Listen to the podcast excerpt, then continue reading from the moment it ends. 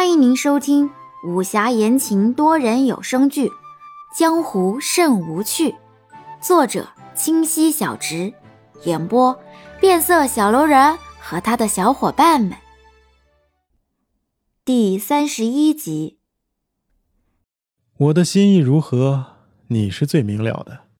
咦，说罢就出了店门，大呼鸡皮疙瘩掉了一地，随后。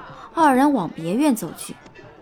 今日未乘马车，大街上一路有人认出林植，给他打招呼，还送了好些吃食。林植就想着，改日带伊人也来逛逛。这集市偶尔来逛，甚是热闹。回到别院，看到下人在装扮庭院，林植好奇了，忙问了出了甚喜事。爷，后日是中秋佳节呀。想起适才揭落的繁华热闹，恍然大悟起来，转头去看杨焕。杨焕好似知道一般，冲他笑笑，进了屋。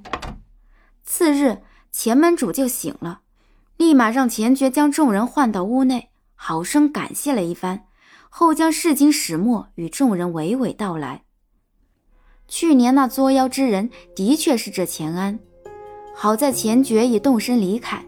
也免了落得跟其他家人一样的下场。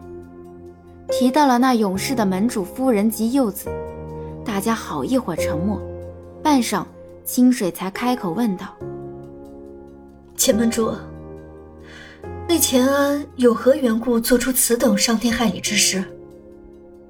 唉，此乃家门不幸啊！实不相瞒，钱安本是我的庶弟。在外养自十岁才认祖归宗的，哪知回到风波门，不喜少爷排头，却执意做个管事，家人便由着他，这一做便是数十载，兢兢业业，任劳任怨。然后呢？老夫记得两年前的一次夜间，这钱安喝得烂醉，来找老夫。问老夫外面的传言是否属实？老夫有为震惊啊！料想他定是受了他人的蛊惑。老夫狠狠地训斥了他一番，然后这钱安也算安分。哪知，唉，是老夫的错，岂知他日会犯下如此大错呀！钱门主捶着自己的腿，万分悔恨当初未曾好好看着这钱安。我爹说的这个传言，想必大家都已知晓，就是我先人钱红遗留的藏宝图。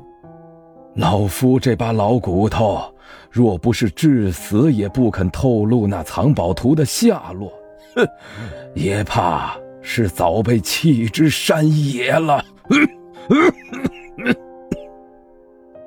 那藏宝图可是真的？问这话的是杨焕，他刚才一直静静听着，冷不防丢出一句：“哼，这世间哪有什么藏宝图啊？老夫只恨人心不如水，等闲平地起波澜呐！”哎，钱老门主说完此话，愤怒不已，脸露疲惫。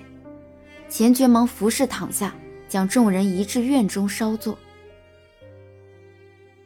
钱老门主虽信誓旦旦无甚藏宝图，但那钱安必是不信的，要不然也不会谋划这许多年。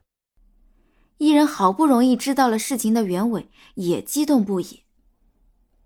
那可未必，世人都道财不外露，他说没有就是没有。我祖母时常告诉我。藏财，藏财！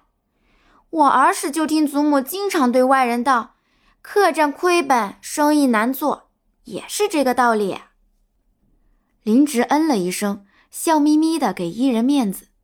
提起伊人祖母，清水忙转头看杨焕，杨焕对口型：“明日就该有结果了。”广兴兰没吭声，他对这些也无甚兴趣，扭头对杨焕道。杨欢，此事已告一段落，你往后有甚打算？嗯，这个问题问得好。林芷点头附和道，然后对杨焕眨眨眼。杨焕看了下清水，又对着广兴兰道：“回青旅门。”广兴兰像是被噎了一下，张了张嘴，看了杨焕一眼，终是闭了嘴。此时，钱爵从屋内出来，清水站起来，与他站在一处。明日中秋佳节，我与钱爵一道见过林掌门之后，就会离开。他日各位来到我落水阁，清水必当好生招待。钱爵万分诧异的看着清水，清水却看着别处。才子佳人站在一处甚是养眼，何况人家还是未婚夫妇。杨焕默默转过脸去，广兴兰却是笑了。哦，那先恭喜二位了。院中只有几只蝉叫的欢乐，其他人都缄默。吵死了！丢了把暗器出去，就拂袖而去。后众人不欢而散。本集已播讲完毕，喜欢请右上角点击订阅关注哦。